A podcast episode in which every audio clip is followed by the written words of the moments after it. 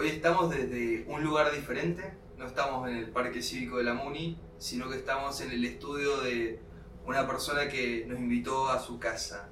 Estamos en el estudio de Martín Orozco, eh, que es el invitado del día de hoy. Él es un fotógrafo mendocino muy copado, así que bienvenido Martín. Bueno chicos, eh, muchas gracias por la invitación. Soy fanático de los podcasts y de charlar, así que va a estar bueno esto. Bueno, contanos quién es Martín Orozco. Eh, ¿qué, qué pregunta como... Profunda. Como al hueso de una, ¿sí? La, de una, a las piñas directamente. Eh, y es difícil definirse a uno. Voy a hacer lo que pueda. Eh, ¿Quién es Martín Orozco? En Es- lo profesional, si querés, para empezar. Ok, dale. Eh, un fotógrafo mendocino que ha tenido la oportunidad de trabajar en, alrededor del mundo y que decide quedarse en Mendoza para formar su familia y para intentar crear desde Mendoza un lugar con proyección internacional, eh, ponderando mucho a la provincia, tratando de, de- de crear una base acá y crear proyectos y trabajos de calidad internacional. Eso es lo que, lo que trata de, de hacer Martín Orozco. Eh, no sé si lo está haciendo, pero es por lo menos el, el norte que, que tengo. Eh, soy un fotógrafo profesional que empezó a vivir de la fotografía desde hace aproximadamente 8 años, 10 años, no me acuerdo bien. Y, y nada, estoy desde hace 5 años creando un proyecto que se llama 365 que lo empecé como un capricho personal, porque nunca había hecho un proyecto personal, a pesar de que mi hobby, mi pasión y mi trabajo es la fotografía, y sin darme cuenta y sin querer explotó en redes sociales y me abrió la puerta a otro tipo de proyectos. eh, y nada, es como básicamente eso es un poco de lo, de lo que hago. Y me quedo con una parte que dijiste, ah, no que dijiste, le pusiste mucho énfasis. ¿Por qué Mendoza? ¿Por qué ese, ese fanatismo, ese amor por Mendoza? En ¿Está realidad- acá? ¿Por qué? En realidad es todo lo contrario, es de- viene de un odio extremo a Mendoza. Ah, me. Eh, viene como diciendo, ¿por qué siendo fotógrafo? A ver, en la- las profesiones clásicas no tenés problema viviendo en Mendoza. En las profesiones un poco más eh, artísticas, orientadas al arte, que no me gusta, es para que la gente lo entienda, no, no- yo no me considero un artista, me considero un profesional. Eh, no tengo que inspirarme para hacer un buen trabajo, sino que hay una parte técnica, una parte de estudio, una parte de repetición que, que hace que, aunque, no sé, tenga fiebre, yo todavía hacer un buen trabajo igual. No, no es la, la- la visión del artista hace años que estaba en un ático, miraba la nube y con, a lo- la semana se inspiraba y pintaba algo, ¿viste? El bohemio. Eh, yo he tenido la oportunidad de viajar mucho, soy mendocino, eh, nacido y criado, de, mendocino de tercera generación, y, y al viajar siempre vi que todos los fotógrafos de afuera eran cool y los de acá no. Todos los escritores de afuera eran cool y de acá no. Todos los, los títulos de las películas en inglés y todo, hasta para la, sobre todo para la gente de Mendoza. Vos podés triunfar internacionalmente, pero en Mendoza es como que, eh, no, si este era, vivía a la vuelta de mi casa, es como la típica. Lo he hablado hasta con, con los, los- con los eh, Enanitos Verdes a esto, eh, que es una banda que es mítica a nivel mundial, la conocen en todos lados. Y acá todavía es como que no la terminan de respetar y es como bastante con ese en- enrosque. eh, y decidí empezar a hacer fotos acá en Mendoza como si estuviera viviendo en Nueva York. Que lo estuve, yo viví en Europa un año, trabajo en Nueva York un par de veces al año para, para empresas y revistas de allá. Y siempre me, me pareció raro que habían fotógrafos zarpados acá, o fotos mías que acá están para mí buenísimas, pero si pones un taxi amarillo de fondo es como más, ay, eso es más cool. Porque el taxi amarillo y negro de acá no es cool. Y básicamente es como ese tipo de preguntas. Una vez hablando con un amigo fotógrafo de, de justo de Nueva York, eh, me contaba que, Nueva- que esa ciudad es la meca de, del- de la fotografía callejera. Decía, no, esto es fácil, digo, esto es como cazar en un zoológico. Anda a Mendoza, donde yo saco la cámara y me miran desde los autos que van pasando hasta la gente, hasta saco una foto y todos como que se persiguen, hasta no sé si me van a saltar, hasta que la gente no está acostumbrada, a pesar del mundo en el que vivimos, de ver una cámara grande. No. De hecho, yo me tuve que comprar una cámara más chiquita para poder salir en la calle, porque me miraban mucho y llamaba mucho la atención y no podía pasar desapercibido. Eh, así que es como, con, en base a ese, de esa relación de amor-odio con Mendoza, de, de primero el por qué valoramos todo lo de afuera y no lo de acá, dije, bueno, voy a empezar a buscar.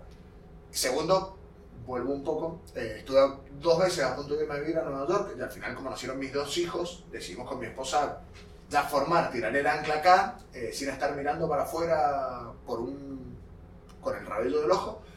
Y ahí es donde empecé a ver Mendoza, me diciendo, bueno, vamos a ver Mendoza con ojos como si fuera el centro del universo. Yo esta ciudad la considero como el lugar más cool del mundo, el lugar más copado, donde está la mejor gente del mundo. Eso me ayudó mucho primero a, a querer quedarme, a no querer irme todo el tiempo y a descubrir que realmente está buenísimo Mendoza para vivir, para hay una movida tecnológica muy grande, hay una movida artística, hay una movida científica, hay una movida empresarial muy copada y me parece que estamos medio cansados todos de, de ser como los tapaditos, ¿viste? Como los, los, los, bueno, ahí primero el de Buenos Aires, después el de Córdoba, Mendoza, viene ahí. Me parece que Mendoza se va a convertir a nivel Latinoamérica en, un, en una punta de lanza de algo que se va a venir muy copado. Así que es como que por eso es desde Mendoza. Me, me, explayé un poco más porque me parece que está bueno contarlo esto. Pero básicamente eso, es como que al principio era como ser profeta en tu tierra, ¿viste? La frase nadie es profeta en su tierra. Empezó como, bueno, a ver si, si se puede ser profeta en su tierra y empezar con los proyectos a, a hablar de gente que no es valorada acá. Y de ahí es como empezar a hablar de Mendoza y ahora estoy como en una etapa donde quiero empezar a crear proyectos internacionales basados en Mendoza. Mm, De vuelta te voy a citar una parte que dijiste. ¿Por qué ese rechazo de la gente a ya sea a tu trabajo, al trabajo del artista o del profesional tapado? Porque los fotógrafos son profesionales un poco tapados por la gente.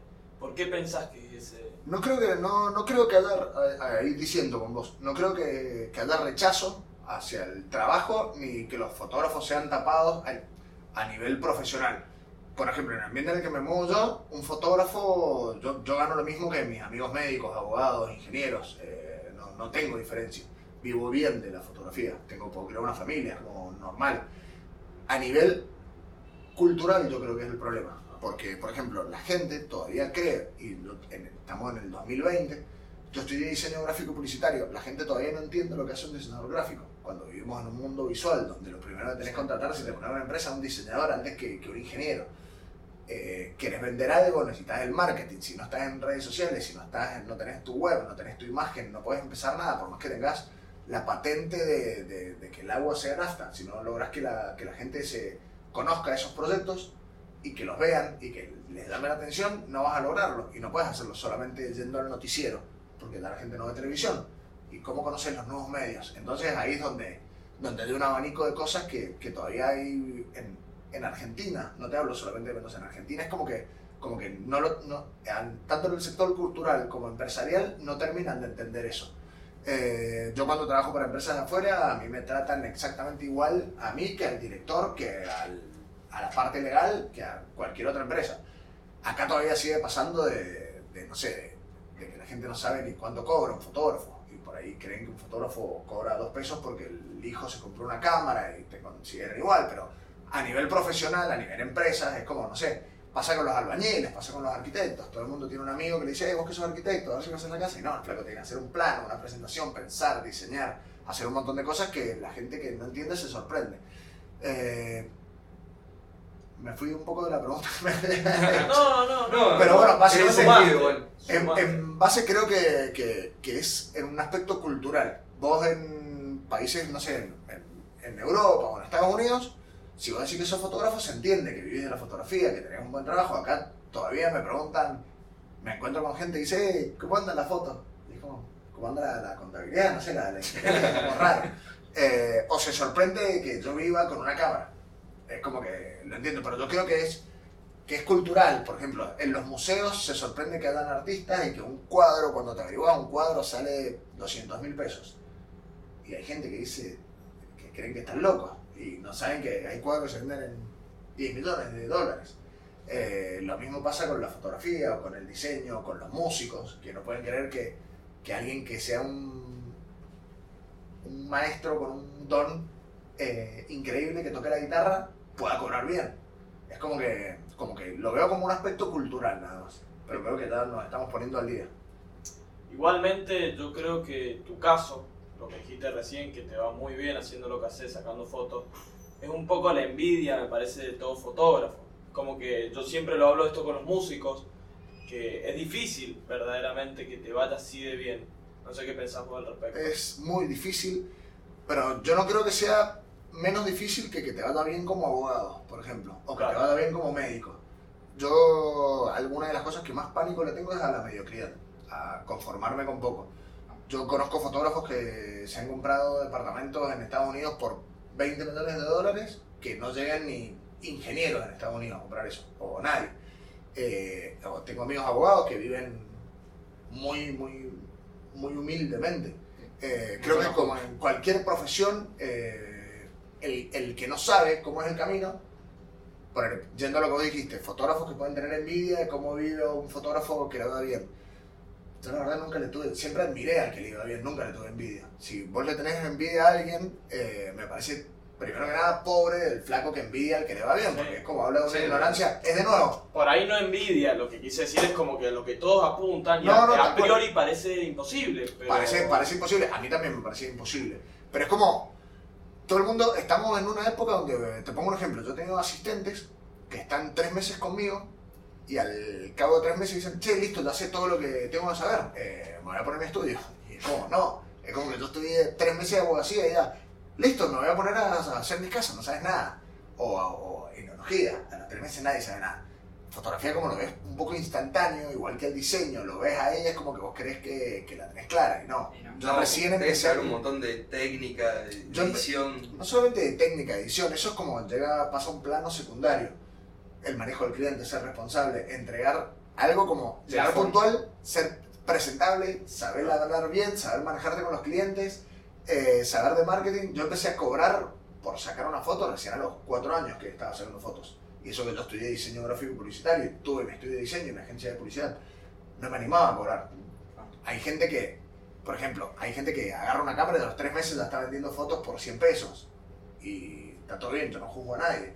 Pero es como, lo veo como el mismo flaco que estudió tres meses de abogacía y ya quiere hacer un, un amparo, no sé, un habeas corpus a alguien, no tengo mucha parla de abogacía. Eh, pero lo veo como lo mismo, o que vayas un año a la facultad de odontología y después estés eh, Haciendo calles, eh, haciendo cosas así, lo veo de la misma forma. Si te lo tomas como un profesional, es muy difícil que te vaya mal, porque hacer las cosas bien, porque lleva tiempo, pero, pero es la constancia y el, y el respetar el tiempo. Es como poner, vos estás estudiando abogacía, y si te alargás el año que viene a querer hacer caso, vas a quedar como un chanta y nadie te va a tomar en serio. Es lo que le pasa a mucha gente. Hasta que, poner, no sé, al principio te vas a mandar mil pedos, vas a tener errores y hacerlos sin cobrar. Porque si yo le hago una foto a la nación, por ejemplo, y me demoro, no sé, una semana porque me fui de joda, hice otra cosa, no le dicen, no me llaman nunca más en la vida. O le mandé la foto y la foto en realidad, como no tengo equipo, no tengo cámara, eh, no tiene el tamaño para el diario. Porque, o no sé mandarla para imprimir. Y hay un montón de aspectos técnicos que donde vos decís, ah, claro, no es hacer foto y subirla a Instagram. No, más". no es solo saber sacar fotos, sino formarte, formarte como profesional. Exactamente. Así que yo creo que, que nada, que, que viene por ahí la mano. Que no es, o sea, es muy difícil porque es un camino muy áspero. Vos le preguntabas, no sé, a alguno de los viejos de ustedes si es- eh, tiene alguna profesión. Es asperísimo hasta ponerte un café. Es difícil y que el café le vaya bien. Por ejemplo, la tasa de, de locales gastronómicos que se abren llegan a los 5 años solamente el 10%. O sea, imagínate lo áspero que es en cualquier momento. Así que yo creo que básicamente hay, hay mucha gente que, que piensa mucho en la inmediatez y no se da cuenta que la, la profesión es una maratón, no un sprint. Aparte yo creo que esa inmediatez también la vemos mucho la mayoría de las personas por todo lo que nos generan las redes sociales. Eso de pasa algo, al segundo nos enteramos. Exacto. eh, eso. Eso también es como que nos genera esa impaciencia de querer tener todo en el acto. Y a veces para lograr mejores resultados necesitas un trabajo mucho más grande. Tal cual. eh, igual yo lo que me he dado cuenta es que, que con algunas profesiones pasa eso, como decías vos. eh, pero después el tema de la inmediatez, yo he entendido, por ejemplo, de que, de que los medios vienen muy atrás. Pero también una vez hablé con un periodista de un diario muy conocido, donde él me explicaba que ya los medios ya no, no se encargan de buscar la noticia rápida, sino de darla como con hechos, con un montón de cosas, como ya como ley de de todo cómo fue, desarrollada. Sí, porque la noticia como rápida. Twitter. Claro, exactamente. Yo me entero por Twitter todo, con ustedes. Así es como ahí me, me entero de todo. Sí, justamente yo siempre opino que los medios convencionales, o sea, el diario de papel, todo eso está ya pasó. Sí. O sea, hoy tenés que centrarte mejor en tener un buen sitio web, redes sociales que sean entendibles para todos, buenas imágenes, buen diseño de imágenes. O sea, es como que un medio convencional. Buen manejo de las buenas, de las nuevas tecnologías. Sí, es Exacto. claro. Si no te adaptás a los cambios, Y que hasta ahora ningún medio lo está haciendo. No. Sé si hay alguno que ustedes digan, che, este sí.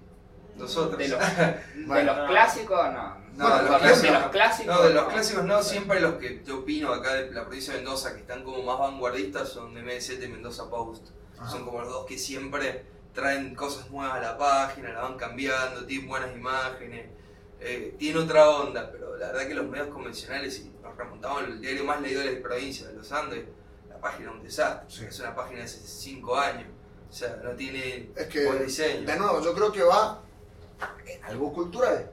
Volviendo a la base, donde el flaco que maneja el diario no invierte. Che, viene un diseñador web que por ahí te la rompe y te va a hacer la web que sea mucho más rápida, te la va a programar de una forma que se adapte a los celulares y a la. No sé, y que las fotos se carguen rápido, que eso. No, quieren hacer todo por dos pesos. Y yo quiero que pasa a nivel empresario desde las campañas publicitarias hasta las estructuras.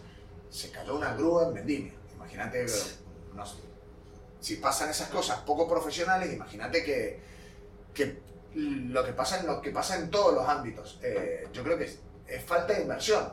Y falta de inversión es porque tenés falta de cabeza por ahí. Le pagas mucho más, no sé, a alguien que te va a dar un poco de prensa, o no sé, o, no, no conozco la verdad cómo es el negocio de los diarios, pero haces inversiones de otro tipo y no haces la inversión que tenés que hacer. Por ejemplo, si fuera los Andes, dejo de hacer ya el papel, invierto todo eso en una web y en una aplicación donde realmente te convierte en el diario vanguardista de, de Latinoamérica, no del mundo.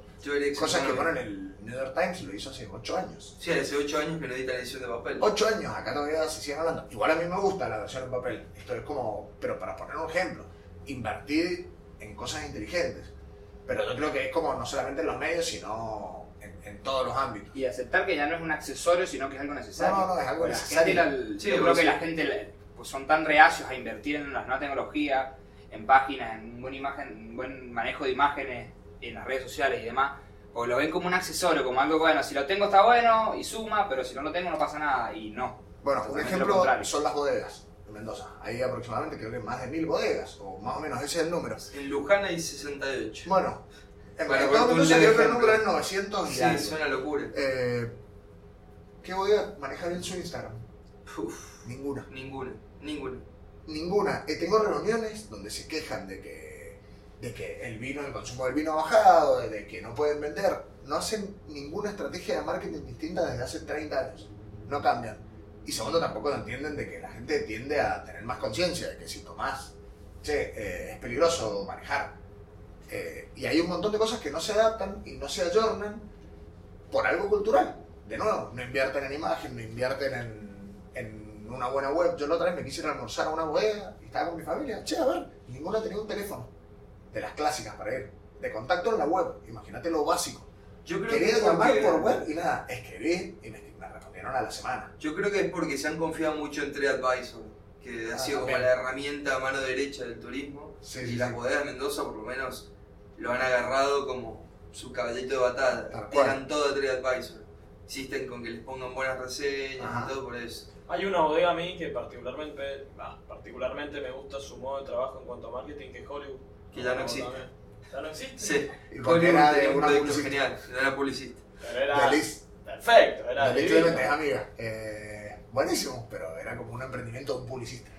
Sí. ¿Me entendés? Se notaba. Vieron el lado publicitario antes que el lado analógico. Lastimosamente ya no va a seguir el proyecto, pero era un proyecto genial. Sí, estaba. Eran Estuvo muy bueno.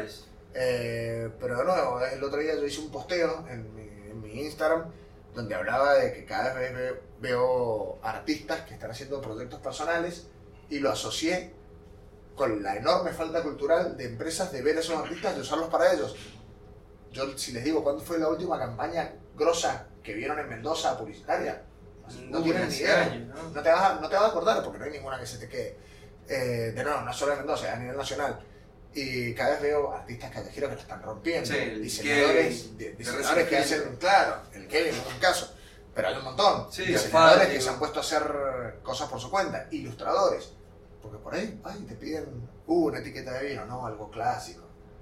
Y después uno hace algo con colores distintos, con historietas, que eso, y todos lo quieren copiar a lo que funciona, pero nadie se anima a jugar.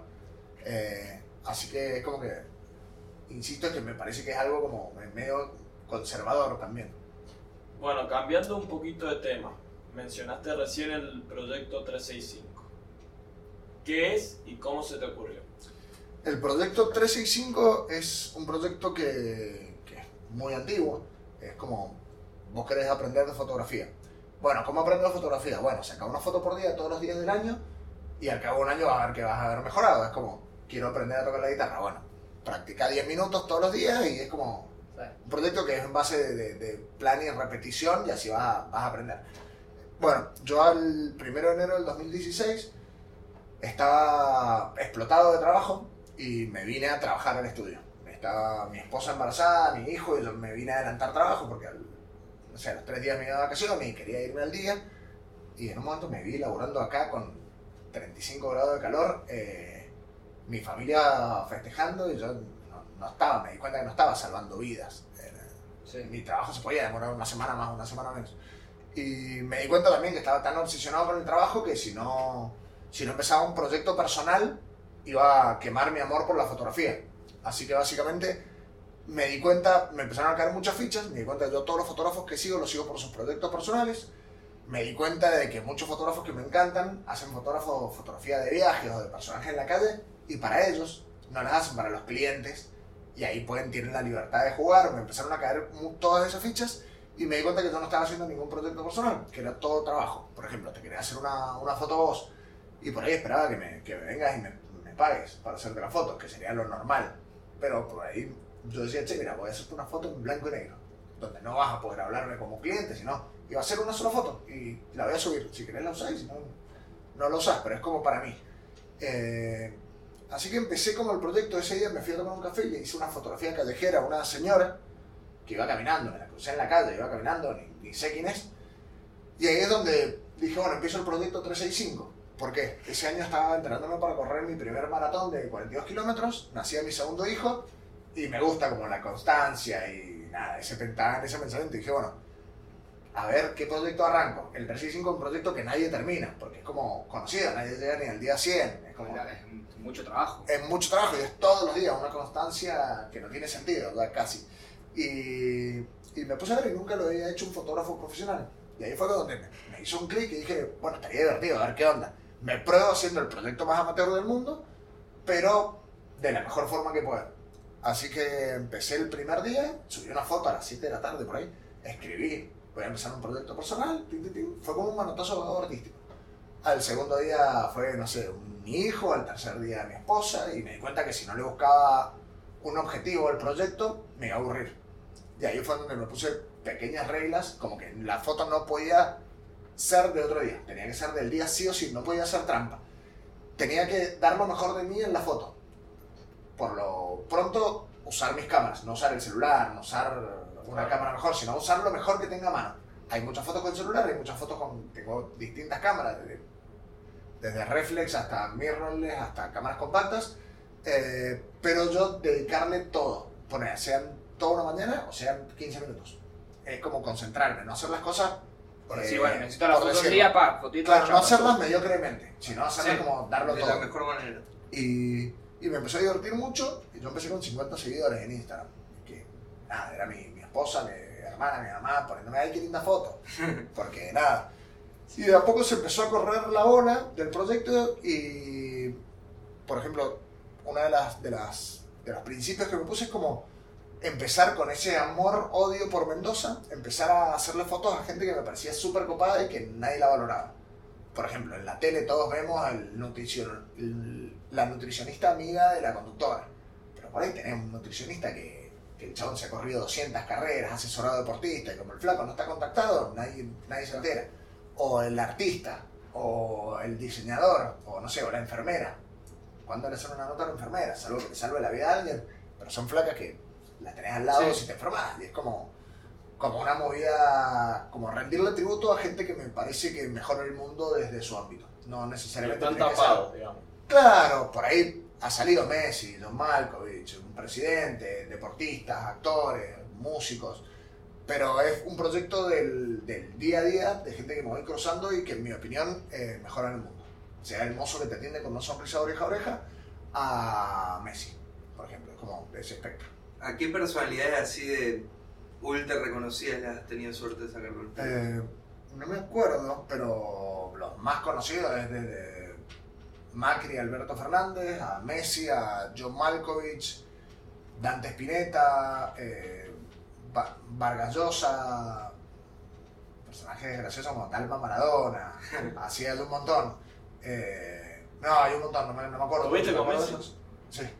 Eh, pero- contanos un poco esa anécdota. no, fueron, fueron un minuto. No fue, hay algunas que, donde no, con algunos sí tuve poner un Mario Vargas Llosa, que premio Nobel de Literatura, sí, Sí. estuve charlando un rato largo. Con los dos presidentes que tuvimos en el 2019, estuve mano a mano, que fueron cosas históricas, que nunca un presidente accedió al proyecto personal de un fotógrafo. Eso es como nada, solo. Un logro tremendo. Eh, con Messi tuvo, fue el, eh, me acuerdo, creo que fue el 2016, encima el primer año del proyecto. Eh, vinieron a jugar antes del Mundial, creo, eh, un partido acá al hotel, y fue en el Hotel Intercontinental, y fue como un grito, una foto, un minuto, y la que esa, nada. No que vino a mi estudio, Ah. ni nada raro, fue, fue rapidísimo. ¿Y con los presidentes dónde te los cruzaste o cómo arreglaste? No, me, me contactaron para salir. Ah, eso. Eso Sí. te contacté. No, no, vos no contactar, presidente, Por, por ejemplo, vos querés hacer un podcast con Alberto ahora y te va a ser muy difícil. O Sí. sea, no le dan nota ni a, ni a Telenoche, imagínate a Sí. nosotros. No, no, ellos te contactan. Me contactaron con, con Macri, me contactaron de, de presidencia, que nada, que el presidente se quería juntar con emprendedores de alto impacto y que estaban viéndose bastante en mi proyecto, que les había llegado, se lo habían mencionado de distintos lugares del país y les había llamado la atención y si me interesaba tenerlo. Y yo dije que sí, pero si tenía un mano a mano. No, no iba a ningún acto político, no iba a ninguna conferencia ni nada. Si tenía un 10 minutos a solas, sí, si no, no. Que es lo bueno que sea tu proyecto personal, que Sí. no me importa, me la vale, las condiciones. yo pongo las condiciones, como es tu podcast. Y le Sí. querés hacer una entrevista a este y te dicen, bueno, pero podemos hablar solo de esto, solo de esto, salvo que te dé un rédito económico, algo así. No, la verdad que hago las preguntas que se me cantan en el podcast.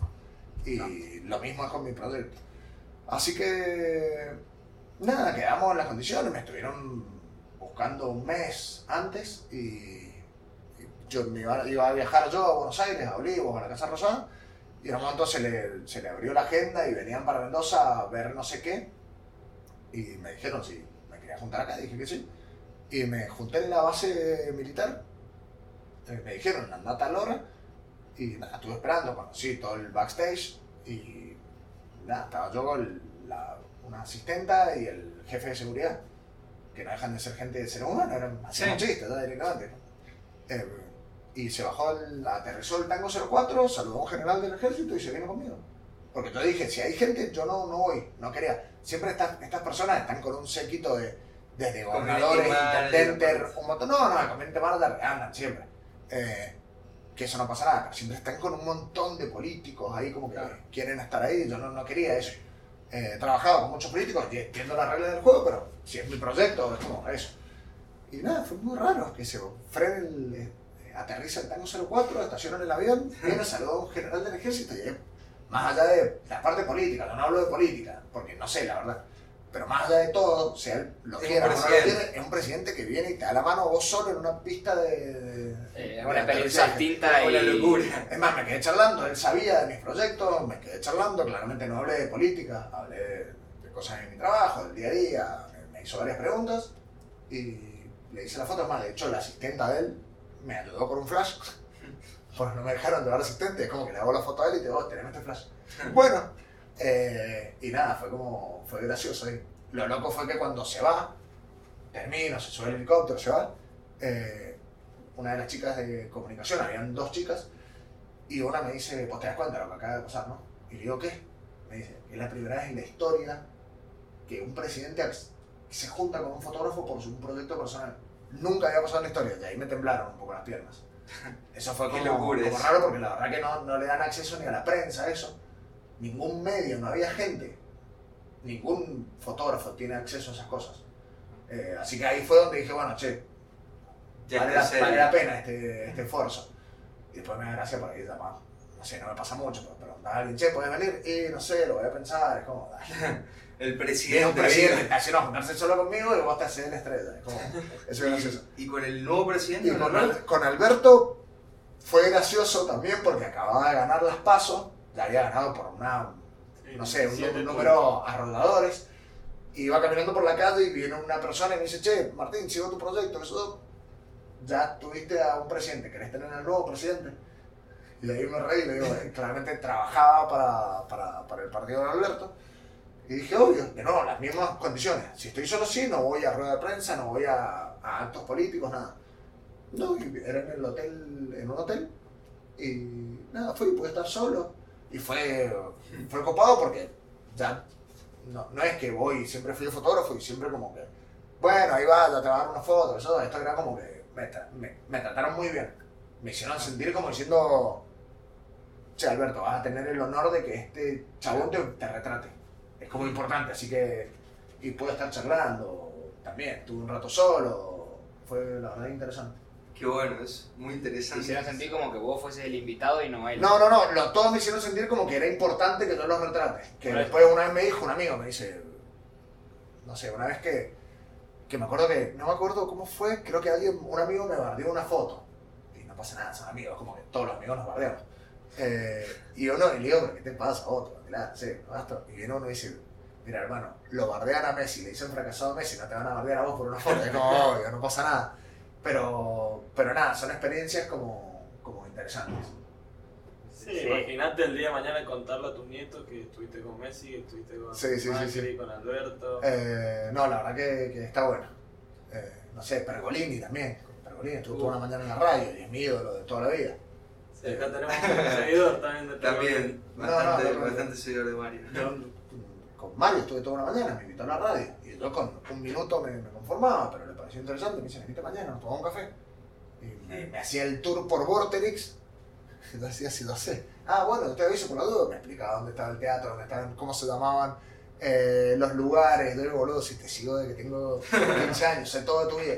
Eh, Sé más que vos de tu pero vida. es como te das cuenta de los, los flacos que, que no dejan de ser personas de carne y hueso, Sí. que, que se equivocan, que viven, que, nada, que son apasionados por lo que hacen. Yo Pergolini ha sido la persona más que más te miraba, te mira el chabón y parecía que te está sacando una radiografía, no para el flaco. Eh, así que nada, Recién, Son buenas oportunidades. recién me preguntaste qué medio me parecía que hoy está haciendo las cosas bien. Filo News y Vortex. No, bueno, pero, pero todo lo que toca Pergolini está cinco años adelantado al resto, al resto del país, tanto lo que hacía Sí, en televisión como en radio, eso. todo. El flaco la ve mucho antes que todos. Y también hace, porque una cosa es, es entender, a ver, usted hace un año tienen el podcast, pero por ahí desde hace seis que decís, che, el podcast estaría bueno. Y no lo haces. Del hecho de tener una idea a llevarla a cabo, sea, ustedes saben que, que hay un largo trecho. Sí. Sí, Eh, por ejemplo, a mí ahora me ven y me dicen, no sé, algún fotógrafo dice, qué bueno, qué suerte que tenés. Y no, chabón, no es suerte. Me rompo el lomo todos los días de mi vida de hace, desde que nací para, para llegar a donde estás. Y tener la suerte de poder vivir de lo que te encanta hacer. Eh, es como, como todo el mundo. Y ahora, yo te digo lo que yo veo. Me parece que te ha servido ese proyecto por la pasión que vos le pones a proyecto y por cómo nos estás hablando con los ojos que te brillan. O sea, Sí, sí, sí. No, totalmente. cumplir ese objetivo. ¿Cuál? Y el de mantenerte motivado en la No, profesión. totalmente. Eh, fue como un. Como te contaba, que el 365 fue para, para reavivar la llama por la fotografía y totalmente la reavivó. Porque es como. eh, pasé de hacer, por ejemplo, yo he hecho más de 20 campañas publicitarias. eh, bueno, he hecho un montón del vino. Y pasé a hacer siempre la misma foto, que es como la parejita brindando, el grupo de amigos los asados. No, no, no, no se alejan de ahí hacer fotos con geles de colores, hacer fotos en blanco y negro, hacer un desnudo, a jugar con bailarinas en el medio de la calle, a, jugar con, con desconocidos y ver hasta dónde los puedo llevar para que posen como si fueran profesionales, eh, donde me empecé a divertir, y a divertir otra vez haciendo lo que quería. Yo siempre anduve todo el día con una cámara, siempre saqué fotos, no las mostraba. Y el hecho de empezar a mostrarlas en redes sociales también me activó mucho. Y fue raro porque yo escuchaba fotógrafos que yo seguía decir, mostrar el trabajo por el que querés que te contraten. Y yo no estaba mostrando el trabajo por el que quería que me contraten. Y ahora empecé a mostrar el trabajo por el que, el que realmente quiero hacer y me contratan para hacer ese tipo de trabajo. Así que es como que he aprendido un montón también de, de proyectos, he aprendido mucho de marketing, he aprendido mucho de, de comercialización, eh, todo sin darme cuenta. Cosas que te dan la, la experiencia. ¿no? Cosas que te dan la experiencia y el hecho de hacer cosas, no tener la idea. Todo se resume a, a, a ejecutar proyectos. Porque buenas ideas tiene cualquiera, mi hijo de 5 años tiene buenas ideas. Pero el hecho de ejecutarlas y darle un año de tu vida a hacer algo, Claro. no lo hace nadie. Por ejemplo, ustedes no están cobrando por hacer este podcast. Salvo que tengan algún sponsor. Lo están haciendo porque te encanta y porque te encanta charlar con gente y porque te parece interesante y porque Sí. te parece que, que era un, algo para hacer. Y- Exactamente. Exactamente. y nadie lo hace. Y yo veo que acá ustedes tienen el setup de los auriculares, de las grabadoras, de todo esto. No, no es que lo grabás del celular y listo, lo subí, chao. Y meterte en Spotify y que tenga una imagen y que algún amigo diseñador te haga el aguante y te haga esto. Es como que todo eso es laburo del día a día. Conmigo Sí. vienen tratando de concretar la entrevista hace como un mes. Y Sí, es tratamos como- de armar un calendario justamente para Bueno, no pisar. y eso es un montón de laburo. Sí, que sí, lo sí. estás haciendo primero que nada porque te encanta esto, porque te divierte, pero también es como, como estás aprendiendo un montón y es tu tiempo. Ahí Siguiendo, perdón que te interrumpa, siguiendo el tema este que estamos hablando del proyecto 365 y los invitados que has tenido, quiero sacar una pregunta flashera de las que me gustan hacer a mí en el podcast.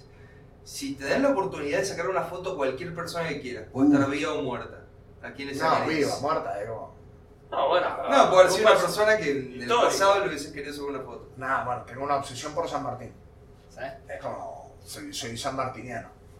Me parece un flaco que, que de nuevo, que no, que de nuevo por, por la cercanía con los ídolos, los héroes nacionales, es como, viste, vemos desde las películas yankees, no sé, Benjamin Franklin, lo, lo muestran hasta cazando monstruos, boludo.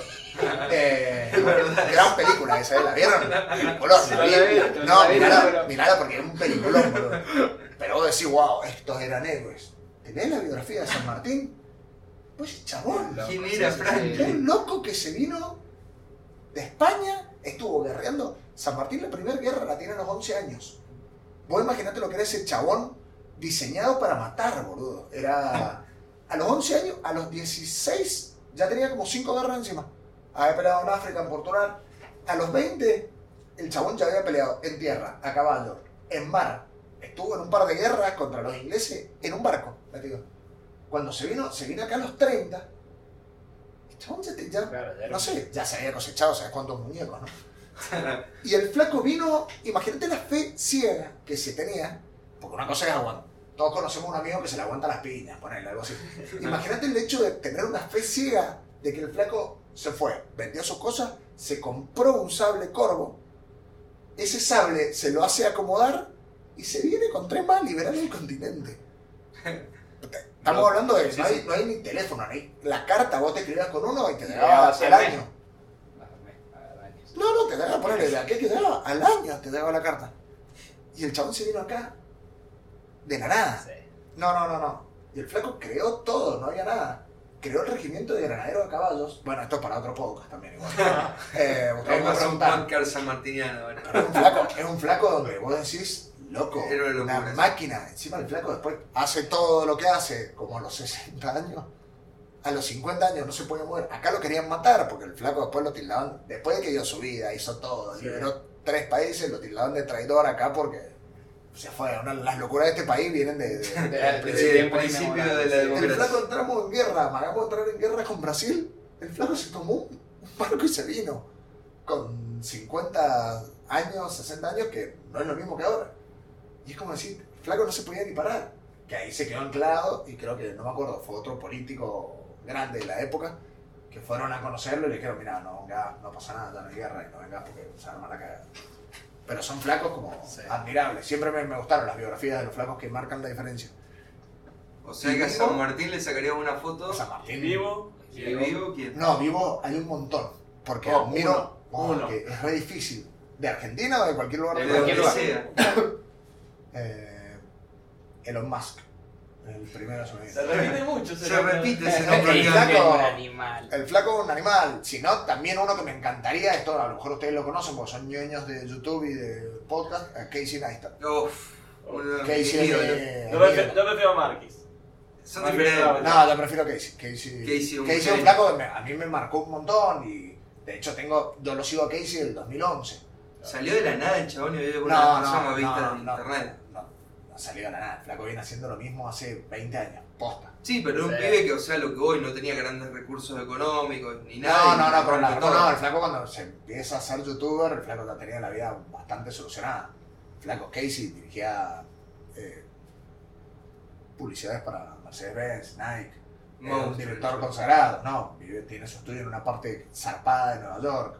Eh, Sí, que es re reconocido el estudio. Sí, toda sí. la gente sabe dónde No, yo he ido varias veces a Nueva York desde el 2012. Yo en el 2012, cuando no, no tenía nada en YouTube, eh, nadie subía nada en YouTube, yo tengo una foto en la puerta del estudio de Casey, que le grité a ver si salía y no salió. Pero cuando nadie iba al estudio, son cosas que nada. Después he ido al estudio hasta el, el 2017 fui y había gente ahí, era como copado, pero es un flaco que me encantaría retratar también. Pero no, no, hay muchos, te haría una Sí. lista infinita. Sí. ¿Y de acá a Argentina? Darín. Es más, ya se ha vuelto en algo tan loco el proyecto que ya es como, ya después de los presidentes, de Pergolini, de un montón de, de músicos que me encantan, es como que ya, ya me ponen, tuve la posibilidad de hacerle a, a Moyo Uf, y tenía otro y Moyo es mío, pero dije, bueno, ya lo voy a enganchar a Moyo. Ya tengo esa seguridad de que sé que va a pasar eventualmente. Eh, así que es como en Argentina, no sé, Darín me encantaría, eh, Mirta Legrand me encantaría también. Eh, Eso hay que hacerlo rápido. No, sí. No sé. Bien inmortal la me, señora parece de que, me parece que dura más años que dormir. es más, de, de hecho, de hecho es algo cada vez que voy a Buenos Aires se arma como un revuelo, porque el proyecto lo siguen en, en distintas partes del país. Y tengo planeado hacerme, no sé, apenas termine Vendimia ahora, eh, como una gira de networking y lobby a Buenos Aires de 15 días de estar libre, como con misiones de conseguir, no sé, a Mirta, a Susana, a Darín, como hacerlo algo marketinero para ver qué, Épico. para mover la, la, la capital. Yo tengo una pregunta bastante, si se quiere, filosófica. Me encantan. Eh, ¿Qué implica hacer un retrato? O sea, porque vos decís, le haría una foto tal, pero a priori, digamos, es como apretar un botón y chau. O sea, ¿qué, qué es el retrato? ¿Qué, ¿Qué te provoca vos? Creo que esta es una respuesta que te la puedo dar que no hay muchos fotógrafos que te la misma respuesta. Si bien hay una parte más romántica que te puedo decir, que quiero captar la esencia, el alma de esa persona y puedo ir por ese lado, para mí implica un trabajo entre los dos. Implica, por ejemplo, te voy a hacer un retrato vos, tenés que sentirte cómodo y es mi trabajo que vos te sientas cómodo. Eh, yo te guío absolutamente todo lo que tenés que hacer y yo es un análisis que hago muy rápido, que me ha dado la, la experiencia Claro. donde yo ya directamente no miro como una persona normal. Esto para que entiendan el ojo de un fotógrafo ya profesional, con varios años. Yo te veo a vos y te estoy viendo cómo te pega esta luz, que tenemos un ventanal grande, cómo te está pegando una luz a 45 grados, que te ilumina más el lado izquierdo que el derecho de la cara, cómo te está abriendo los ojos, cómo tenés el pelo para este lado, cuál es tu mejor perfil, cómo te haría una foto ahora, y ahora está iluminado como yo iluminaría en estudio. Él tiene una luz mucho más dramática, tiene la mitad de la cara oscura, la mitad de la cara iluminada, es como... él tiene una- La dos oscura. Bueno, eh, así que es como que, como que veo todo eso y hace que yo antes de que levante la cámara, antes de mirar por el visor de la cámara, ya sepa qué voy a hacer. No te hago sentir incómodo, te voy a, te voy a explicar, yo te explico antes de retratarte qué es lo que voy a hacer, cómo lo voy a hacer, por qué te voy a hacer mirar para un lado, para el otro, te, te enseño iluminación. Es como que No es solo apretar un botón. no es solamente apretar un botón. Lo que yo busco particularmente es que te veas como nunca te has visto en la vida. Por ejemplo, para el proyecto 365, yo me imagino que cada foto sea una portada del Person of the Year del New York Times. Por ejemplo, una Sí. portada de, la, de la Rolling Stone. Yo me imagino eso. Sí, puedo hacer una foto donde a ustedes tres les hago chistes y salen como que son los tres amigos riéndose, abrazados. Sí, soy, ya he hecho muchas fotos espontáneas y sé que soy bueno haciendo fotos espontáneas con luz natural. Típicas casuales, hace. Casuales, claro. eh, pero quiero una foto tuya que estés mirando la cámara y que cuando la veas atravieses la cámara. Donde la vea alguien y diga, loco, ese sos vos. Y vos te veas y digas, sí, esa foto la quiero de perfil hasta que tengas 60. Épico. Eh, así que es un trabajo entre los dos, porque yo te puedo iluminar y perfecto, pero si vos estás con los ojos abiertos y no haces Sí. nada, Con cara de es una cosa. Mi trabajo es que sacarte los nervios, explicarte y hacer fotos cuando vos estés totalmente relajado. De poner las primeras 15 minutos de foto no sirven muchas. Salvo que sea alguien profesional, una actriz, una modelo, Claro, que actor, que saben y en cinco fotos lo sacas. pasado. No, es que, por algo hay modelos que cobran, no sé, un millón de dólares la, la sesión. Primero que nada, porque le pongas una lencería o el- un perrito o paseando un cochecito de bebé o con una a batidora en licuado, perfecto. te venden todo. Sí. Y hay gente que vende, no, me pones a mí a hacerte una pizza de forma sexy, soy un desastre. Eh, así que es como que, como que nada, viene, viene por ahí la mano. Así que eso para mí es como un retrato, es como un trabajo entre dos, pero donde yo quiero sacar tu, tu mejor versión, la versión que vos nunca viste. Sobre todo ahora que todo el mundo se ve y se todos tenemos 200 millones de selfies y fotos con los amigos y todo, pero nunca te has visto fachero en realidad. ¿Me entendés? Eso es lo que yo trato de hacer con los Ese es tu retratos que trabajo, hago. digamos. Ese es mi trabajo. ¿Es lo que más te gusta, los retratos? O... Sí, es lo que más me gusta. Si pudiera hacer solamente una cosa, sería solamente retratos en estudio o usar luces en locación. O sea, de una... acá no tenemos una industria de revistas o de, de una industria gráfica, ¿viste? Como, como en las grandes capitales. Eh, pero me encantaría hacer, no sé, tapas de revistas. Portadas para revistas. Claro, donde puedes jugar y tener una producción y podés elegir desde la ropa hasta maquillaje, hasta pelo. Es como trabajo en equipo. Ahora, remontándonos un poco a los proyectos nuevos que estás promocionando por redes, estás haciendo un, pro- un proyecto en las reinas de la vendimia Sí. y estabas haciendo también un proyecto que se llama Ocho Pasos. Sí, lo vi sí. hoy que lo publicaste, justamente. Eh, contame un poco sobre esos proyectos. Bueno, eh, después de haber llevado a cabo el proyecto 365, me di cuenta de que, che, no es tan loco hacer lo que te gusta como proyectos. ¿Qué pasa si todas las ideas que siempre tuve las llevo a la realidad? Eh, y por ejemplo, siempre voy a hablar del, del primero que hice y le busqué la beta comercial, que fue el proyecto Reinas como Reinas. Para el que no escuche el podcast desde Mendoza, aunque no sepa de Mendoza, Mendoza es una de las grandes capitales del vino y tenemos una fiesta muy grande a nivel nacional, que es la vendimia, y se eligen reinas. Mendoza está dividida en 18 departamentos, cada departamento elige una reina provincial de la vendimia, no una reina departamental de la vendimia. Eh, siempre las han mostrado las reinas de la vendimia como un concurso de belleza, como flacas que, que no piensan o como modelos tontas que lo único que hacen es ser lindas y, y tener una uva en la mano y una corona. Y yo con el tiempo conocí a muchas reinas de la vendimia y son unas Sí. bestias brutas, donde las flacas son todas abogadas, ingenieras, han sido diputadas, senadoras, intendentes, eh, Periodistas, las flacas son periodistas, Sí, eh, hay gente copadísima. Siguen haciendo obras de beneficencia a pesar de que hace 10 años que han dejado de ser reinas de la vendimia, van a escuelas, ayudan a comedores, son unas bestias. Y yo después de conocerlas dije, ah, no son las, las, las huecas que siempre me vendieron. Y dije, ¿qué pasa si hago un proyecto donde las reinas parezcan reinas de verdad?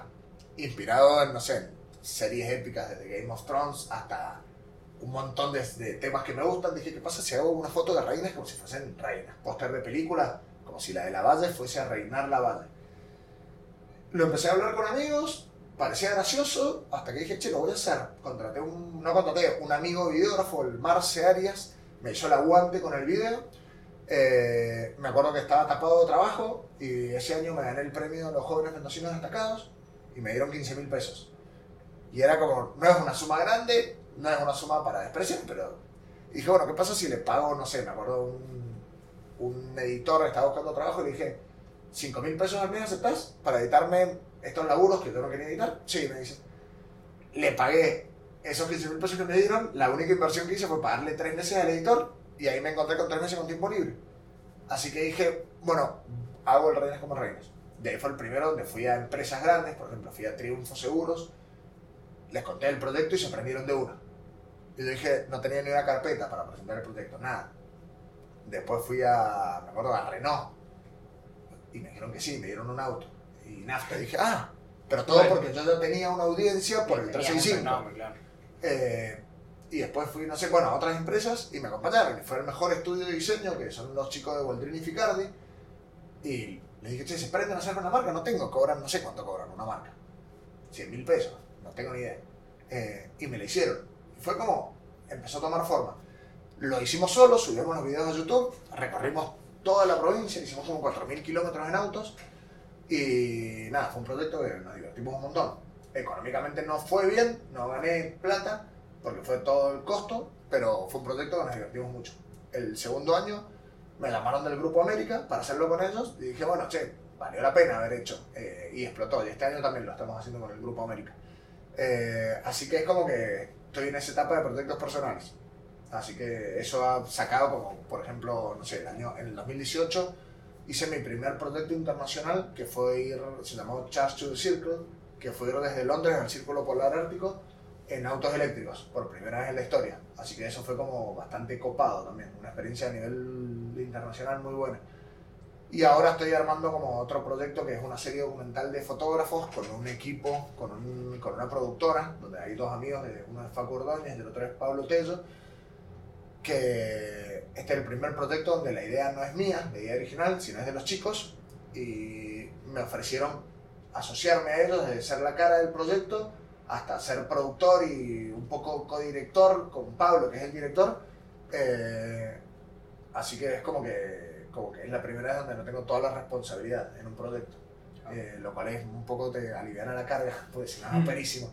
Y nada, es como que por ahí, por ahí viene la mano. Como poco dando una vuelta de cara, contanos de tus viajes. ¿Qué, qué has aprendido? ¿Dónde has viajado? ¿Por qué has viajado? Eh, bueno, de lo- es que he viajado Sí, desde sé, por mucho. laburo. Sí, mucho. No, no, no, no, más es como estoy tratando de articular la respuesta, pues no sé, he viajado de, por laburo hasta de luna de miel. No, no estoy hablando más que todo de laburo. De laburo, eh, he tenido la posibilidad de viajar desde Estados Unidos, a Europa, a Sudamérica. Y nada, he viajado desde para hacer, de trabajos muy variados, desde para hacer bodas. He hecho varias bodas en Nueva York, en Chile, en el resto del país. Antes de hacer todos los proyectos, yo no, no- no es que empecé a hacer fotos con el proyecto 365. Desde antes como que era dentro del mundo de los fotógrafos, el que le gustaba, era respetado el laburo mío. Y y nada, es como ese tipo de trabajos. Trabajé también en, en- en Europa cuando vivía allá. Y después cuando decidí hacer base acá, me empezaron a llamar para proyectos de también, de viajar por, por distintos lugares, tanto como fotógrafo, como también como, como conferencista en, en- en congresos de, no sé, desde el Campus Party hasta el Social Media Day, pasando por distintos lugares. Así que es como que, como que es una parte que se abrió gracias a hacer proyectos personales. Pero, pero sí, la parte de viajar está buenísima. Está buenísima porque te abre mucho la cabeza, tiene el pro y el contra, estás lejos. El máximo contra que le veo es que ves que las cosas funcionan perfecto en otro lugar del mundo y llegas acá y pues Sí. esto es tan simple. No te hablo de, de- de política o de corrupción, te hablo de que cruces la calle y no te tiran el auto encima. Sí, no. Es como co- cosas Sí, de educación cultural que lo que digo es un problema cultural. Yo cada vez que vuelvo a viajar, la última vez que volví, que estuve dos meses en Europa, me da en verde el semáforo, cruzo y casi me pisa un auto. Lo quería como diciendo, encima me, me- me quería putear. Y fue como, me está gastando, tengo... eh, Alguien caminando siempre tiene el paso, es como de esas Sí. cosas Sí. básicas. O que acá se quejen de las ciclovías, por ejemplo. Cuando decís, loco, todo el mundo tiende a descomprimir de autos las ciudades, a generar medios de transporte sustentables y ecológicos. Y acá es como que todavía se siguen quejando cuando se hace una ciclovía. Es como, estamos muy atrás. O Sí, no sé, o muy con, la, o con la comida sana, o con, un montón de temas. Eh, eso es lo, lo malo.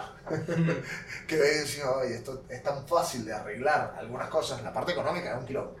Pero hay varias cosas que es como que, no sé, eh, son cosas muy fáciles.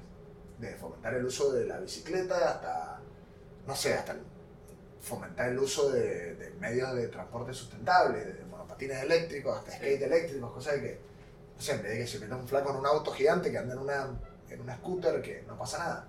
Eh, y acá es como que todo tiene impuestos, el triple impuesto Sí. si usas algo eléctrico, decís, "Oh", y no lo conseguís y no te lo dejan entrar, y es como raro. Yo para comprarme una cámara tengo que hacerme un 8. Me Eso, eso te iba a preguntar.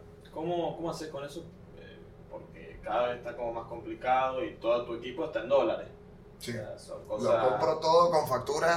AFIP, sepan que compro todo. No, la realidad es que es asperísimo. Y sobre todo que, no sé, mi cámara pasa de valer 80 mil pesos a valer 400 mil. Y yo decir, ¿cómo me vuelvo a comprar una cámara? Y yo no puedo pasar mi precio de, no sé, de mil a 7 mil en dos segundos. Sí. Porque vos no me vas a contratar, no me contrata nadie. Así que los fotógrafos la tenemos bastante áspera porque tienen, no es que te compras una cámara y vive para siempre. Se rompen las cosas y no hay... Sí, eso es se actualiza, o sea, se van... Te vas actualizando, pero también se gastan. Eh, no, en Mendoza es muy áspero porque no tenés ni un lugar donde te vendan un trípode. Directamente, no hay nada en Mendoza. No te puedes comprar una cámara. Hay de algunos que venden cámaras, alguien que te Sí. trae de afuera. Pero no hay nada. Una vez un fotógrafo español que, me- que quería venir a, a- de vacaciones me contactó. Estábamos acá, le salió un trabajo. Me dice, necesito una, una pantalla. ¿A dónde la puedo comprar? No hay. Mercado Libre. ¿Me estás jodiendo? No hay en la tienda. Es algo básico, ¿no? No. Eh, y es como áspero. Como también, no sé, computadoras puedes conseguir cámaras, no, no se dice. Eh, así que es como muy difícil. Lea, me parece que es hora de la ¿Para pregunta. hacer un par de preguntas? No, pero la pregunta, la que hablamos antes. Sí, igual quiero hacer un par de preguntas antes, quiero agregar Bueno. una cosa nueva. Perfecto, se viene la ronda picante. No, un tipo ping-pong, así, copiarle más formatos a Mario, que está bueno siempre copiarle a Mario. Em, ¿De qué cuadro de fútbol sos?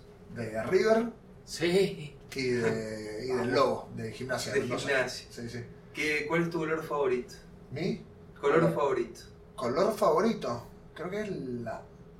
Es raro, el azul, creo que sí. Sin te tengo- preguntas. Te tengo que jugar con uno, ¿es el azul o el verde? Si No te pudieses comprar un auto, ¿qué auto te compraría? Tesla Model X. Sí. Yo hubiese dicho el mismo. Obviamente. Y ahora vamos con la complicada. Road- Roadster. Em, nosotros. Lo manejé al Roadster, es una máquina. Ah, ¿sí? No, es que el, el, el Protector Charge Circle había un Model X, un Model S, un Roadster, eh, un Nissan, Sí. un i3, eh, un, perdón, un BMW i3 y un Nissan Leaf. Y nada, Roadster, anduve Una. Era el único auto donde habían flacos con Ferrari que se frenaban, se bajaban de la Ferrari y me pedían sacarse una foto con el Roadster. Es que todavía no sale, ¿no? No, no, igual no era el Roadster nuevo, El era el viejo. Claro. Que, que lo bueno que tiene el viejo es que es un clásico dentro de los autos eléctricos. Entonces es como que es un unicornio, son autos que son clásicos, se volvían locos la gente. Y mm, hay una pregunta que le hemos hecho a todos los invitados, la adaptamos.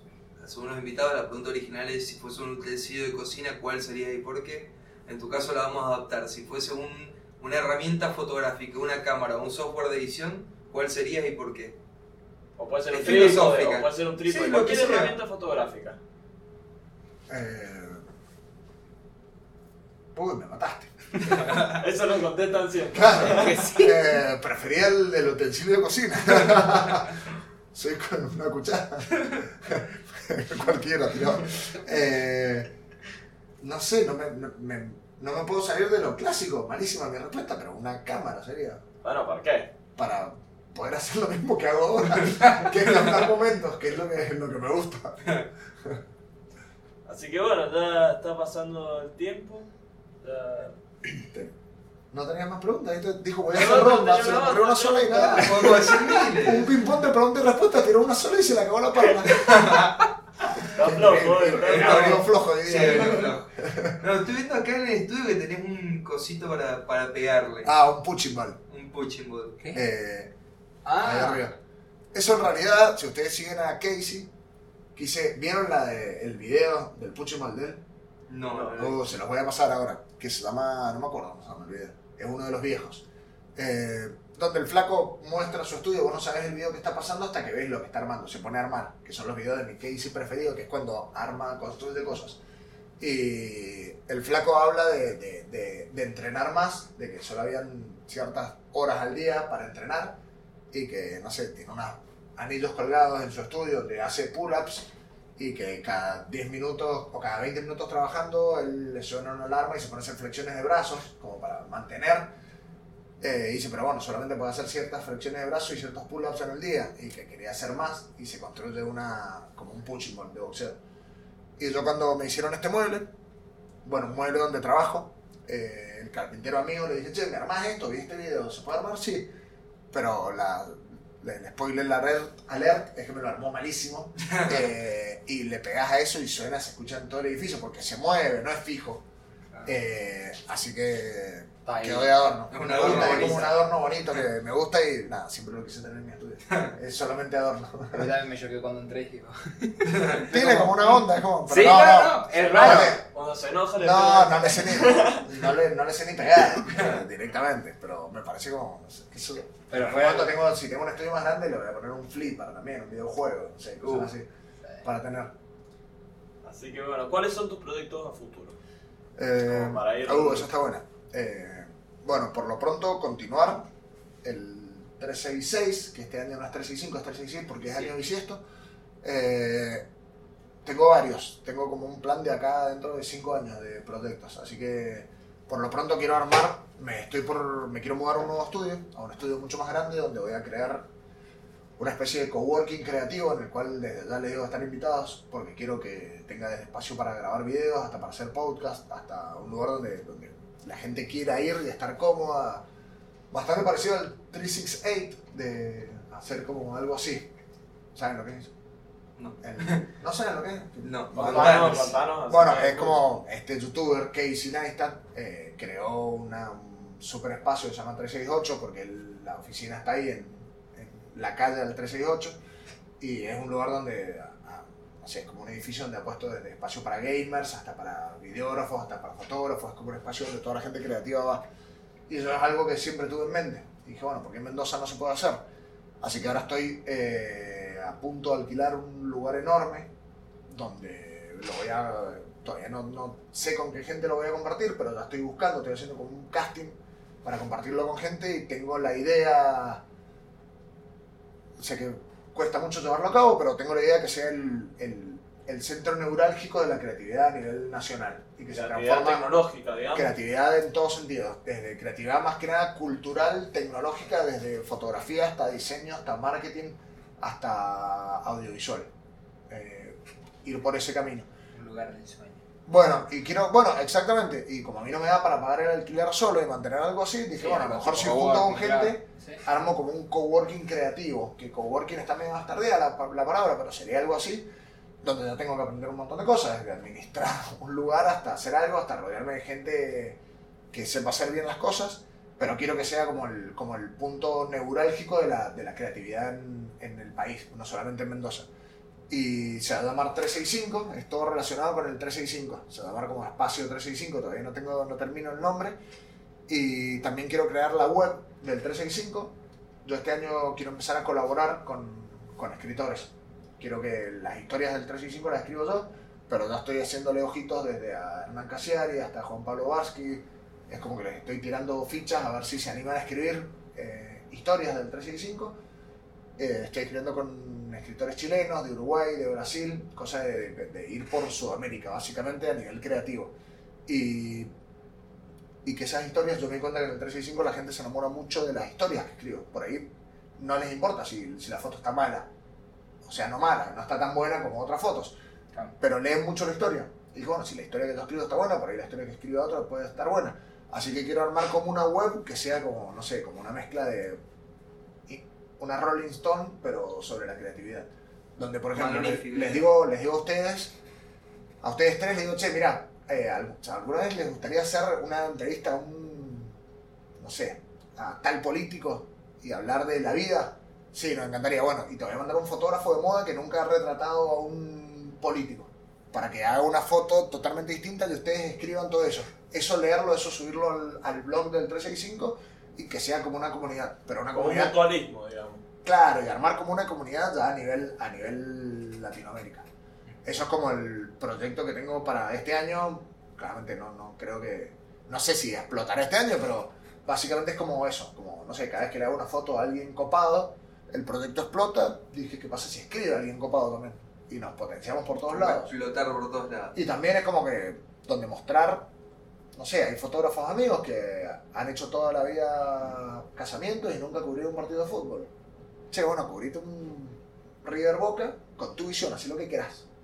Eh, y que una amiga que ha escrito siempre sobre moda, que escriba sobre lo que ve en fútbol.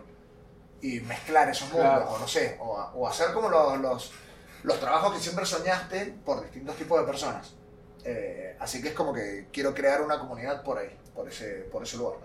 Y ya empezar a crear proyectos como 365 Films, empezar a hacer documentales, que es como, como el 8 Pasos, este que subí ayer, que va a ser un documental sobre fotógrafos, eh, que se empiece como a, a financiar ese tipo de proyectos a partir de, de- de lo que genere el 365 como, como web y como lugar.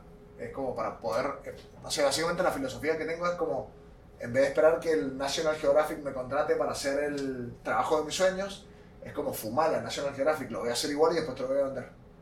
Básicamente es eso. Es muy buena. Es como filosofía. esperar que, en vez de esperar que Filonews te contrate, es como chupar a Filonews. Voy a hacer entrevistas que queráis y después llamame y voy a ver si te lo voy a querer dar.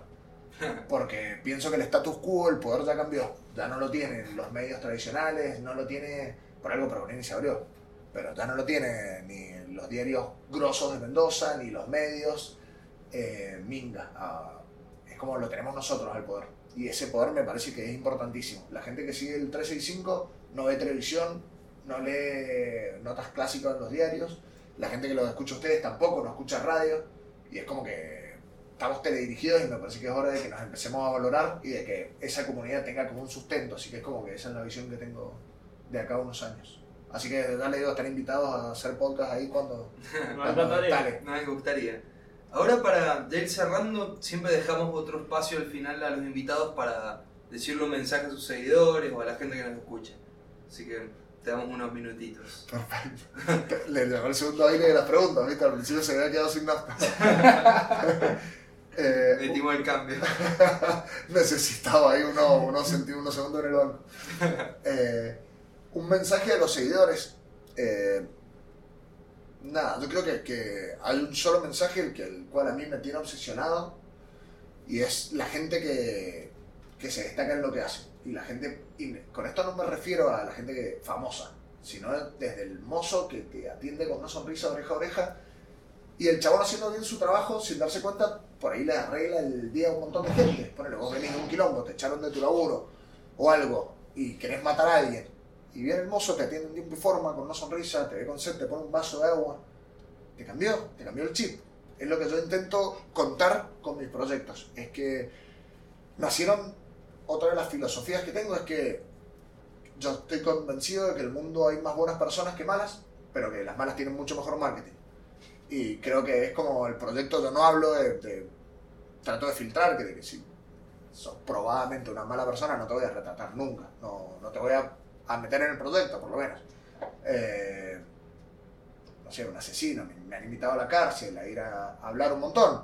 Y primero que nada es mi, peor pesadilla, ir a la cárcel, eh, no sé, como viste que te digan ir al cementerio, viste, porque te impresión, la cárcel es como que me da mucha cosa a pesar de que tengo amigos que colaboran un montón y es como que, hay una reinserción que está copada, pero son cosas que, no me gustaría. Eh, y me encargo de retratar lo que sí me gustaría que se fomente. Así que es como, como el mensaje, es como que dejen de, de- cuando terminen de escuchar esto, que se vayan a correr, que coman un poco más sano y que hagan lo que les gusta, pero que no esperen resultados inmediatos. No lo hagan por plata, sino que lo hagan por, por amor a lo que hacen. Y que nada, el éxito y las otras cosas, si vienen, está copado, pero al hacer algo que te encanta, te chupa un huevo. Si sos el mejor del mundo, no. Con, con poder hacer lo que haces en Mendoza, como un simple podcast, entrevistando a gente que te parece interesante, está copado. Y en algún momento, si la empezás a romper y lo haces profesional, y sos serio, y sos constante, llegarán los sponsors, llegarán invitados más copados que, que los que tienen hasta ahora como yo. a lo mejor llegarán Pergolini, alguno de esos, y es como donde te vas a dar cuenta de decir, che, está copado. Eh, pero nada, básicamente eso, es hacer cosas, ser buena gente y, y nada, ser profesional. Bueno, la verdad que muchísimas gracias. Sí, la verdad. Superaste nuestras expectativas, o por lo menos las no. mías. Sí, sí. Me pareció una charla muy amena. Y con esto cerramos este cuarto Sí, cuarto. episodio. Cuarto episodio. Sí, chicos, de la segunda segunda temporada. temporada. Bueno, increíble, la verdad que muy agradecido, muy me encanta que estén haciendo estas cosas. Eh, muchas gracias por tenerme en cuenta. Eh, siempre está bueno como colaborar entre nosotros, entre todos los que queremos hacer cosas totalmente distintas y hacernos el aguante entre nosotros sobre todo. Y muy agradecido, así que sigan para adelante. Muchas gracias. Bueno, nos vemos en el próximo capítulo entonces. Episodio, será. capítulos son uno de los libros. Chao.